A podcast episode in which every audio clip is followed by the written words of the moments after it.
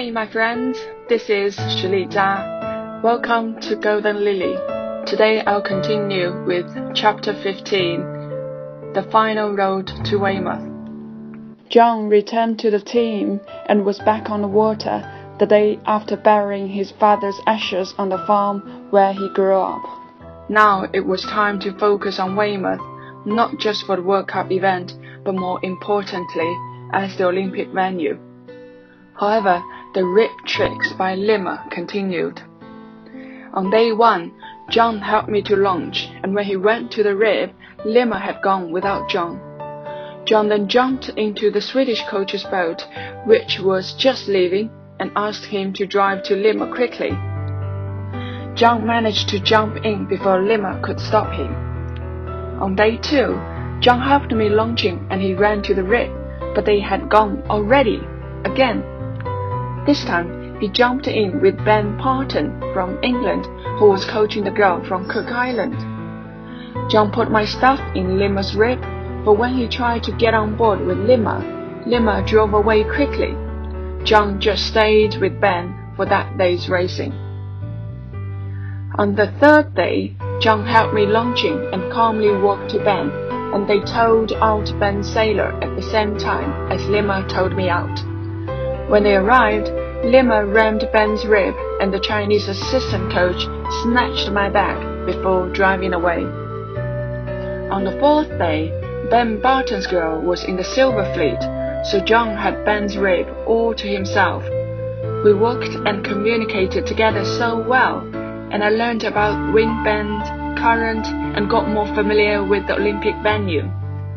In addition, John would take videos while on the water and talk as he shot, so that I could have it as part of our debrief since it was impossible to analyze the video together and talk to me directly once coming ashore. In the medal race, Limmer again sat on the course at the windward mark most of the time. His boat was so obvious, it was bright yellow. John had to work very hard to stop others from protesting Limmer's temper could be terrible. When he shouted at me, I found I would forget everything and struggle to focus.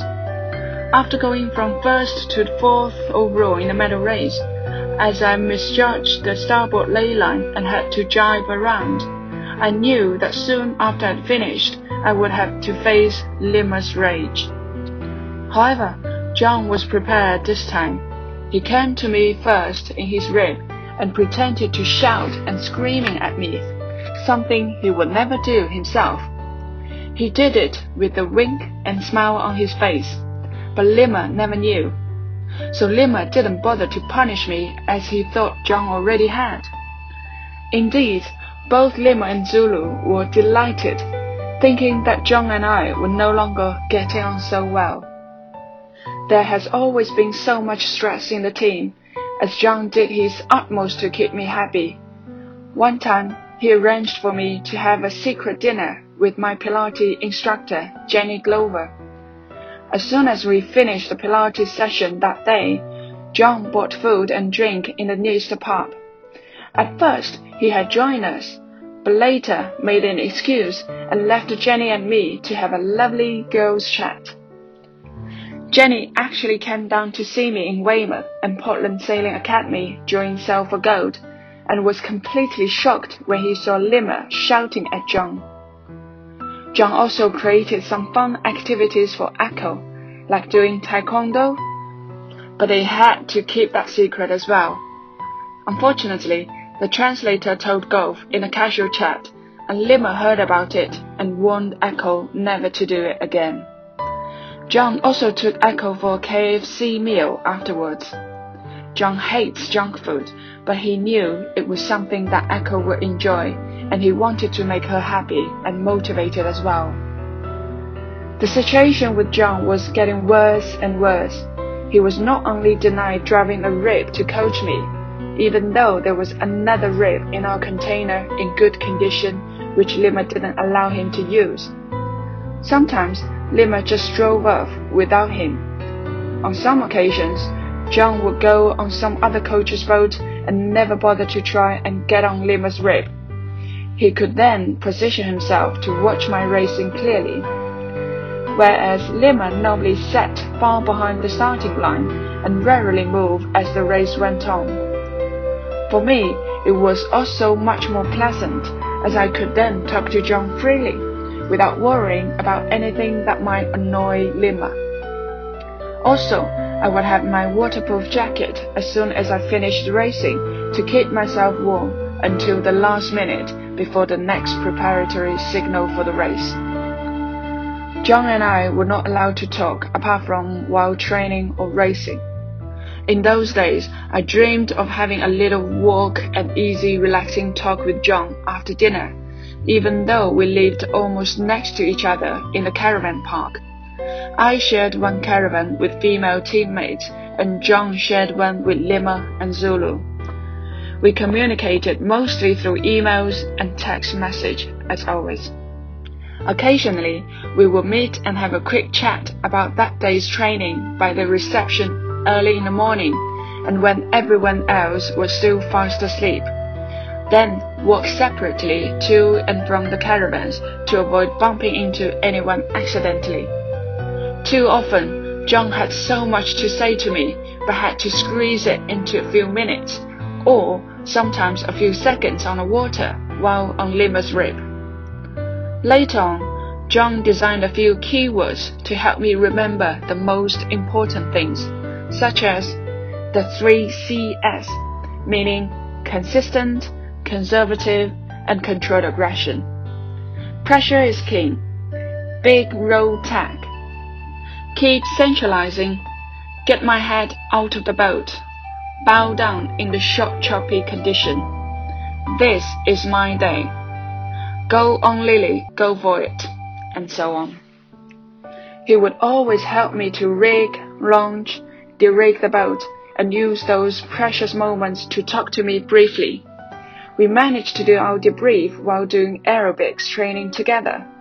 After my back incident in Miami, I was forbidden to do any more road cycling, only indoor stationary bikes. So John and I utilized all our time on a cross trainer or stationary bike to have our little sailing talks but there were still times when we failed to play the game well enough, and I couldn't completely hide from the other Chinese of my enjoyment while working with John. Unfortunately, this led to an even deeper rage from Lima, who sometimes couldn't control his anger and shouted at me many times in public. As a Chinese, this kind of behavior was not terribly alarming and I had been brought up experiencing criticism and physical punishments. But I was still amazed when Lima was even more outrageous and kicked or sometimes hit John. I could hardly imagine what this meant to a Westerner, and especially a polite, civilized Englishman whose only aim was trying to help me. My utmost respect goes to John, as he just walked away quietly and didn't fall into the trap of what might well have been some serious physical fighting. Lima was envious of John's capability as a coach and was feeling threatened by an outsider who had worked with me for just one year, while he had been in the team for decades. But this still couldn't justify treating a foreign coach as he pleased following the Chinese tradition and style. The way he thought and behaved makes me feel ashamed of my nation when revealing it here. Many of you might say, couldn't you choose your own coach? Unfortunately, no. Because of the hierarchies in China, coaches are well above the sailors. So they had the sole right to choose who can be in the team. If it were not for the fact that I was then the best sailor in China, I would have been kicked out of the team years ago. For a long time, I had been regarded as an alien by many Chinese because I thought and acted differently to others, leaving me very unpopular among certain groups of people. Coaches hated me for not listening to everything they said. My parents criticized me for not being a good girl or behaving in a way that they hoped. Sailors disliked me for doing extra training by myself. Leaders blamed me when I questioned their ideas. Even the diet I had as a professional athlete would repel most Chinese. They would not accept that the food I ate could provide more energy and boost my performance when they firmly believed that meat was the only engine for athletes. So no wonder that they would keep on telling the sailors to have more pork, beef, or chicken. Furthermore, the Chinese are big fans of deep fried food, oily cuisines, and love to consume lots of feet, skin, and fatty pieces of different animals, which is the least helpful to athletes. The chef in the team will cook three to five different kinds of meat in every meal with only white rice as a source of carbohydrate. All in all, people in every part of my life found me strange enough. I accepted being labeled as mad, but just took it lightly and forgot about it. For I have beliefs in what I do. I have reasons why I choose to deal with things in a certain way, and I was determined to turn my goals into reality on the road to fulfill my dreams. However, when John came into my sailing career, it gradually changed my self-image. Not only did he help me to build my self-confidence, but he also convinced me that I was not doing something wrong it was actually those who chose to lead an easy and secured life to just believe what they had been told and to do as they had been ordered were crazy. My life suddenly lit up after sharing so many common thoughts, habits, and beliefs with John. I was no longer feeling lonely in this world, and we enjoyed so many wonderful talks, positive atmosphere, healthy food, and scenic journeys.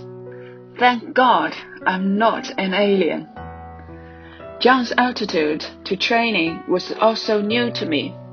As you will know by now, the Chinese approach is to train, train, and train with no time off. Like battery hens in a cage, just producing the eggs. John knew it was a balance between training, rest, and nutrition and he also made training enjoyable as well as productive. On one occasion in Weymouth, I was just too exhausted to train. John knew something was wrong as I always trained hard and never gave up. He took me to the pub just next to the gym and I had the chance to recover and a welcome bit of freedom. We didn't switch off completely. We talked about yellow flags for propelling the boat illegally being penalized as a premature starter, and the balance between too much risk and not enough. For that day, it wasn't time wasted, but most importantly, it meant I was fresh enough the next day to have a good sailing session. That year, John gave me a book called Wild Swans, which was written by Chinese writer Jung Chang, who later married an Englishman it was a good book which reflected the Chinese history, culture, and hierarchy in the story of three women in different generations of the same family. The author was the youngest who was born in 1952 and subsequently became the first Chinese to obtain a PhD degree in a British university in linguistics. Her family background which covered the whole period of the Civil War, as well as the Cultural Revolution during 1967 to 77, was completely in contrast to her later life in the UK. She tells the true story from the end of the 19th century and her grandmother's situation during Empire China to her mother's fatal experience around the Civil War period in the mid 20th century all the way until the end of the Cultural Revolution, where she herself suffered terribly.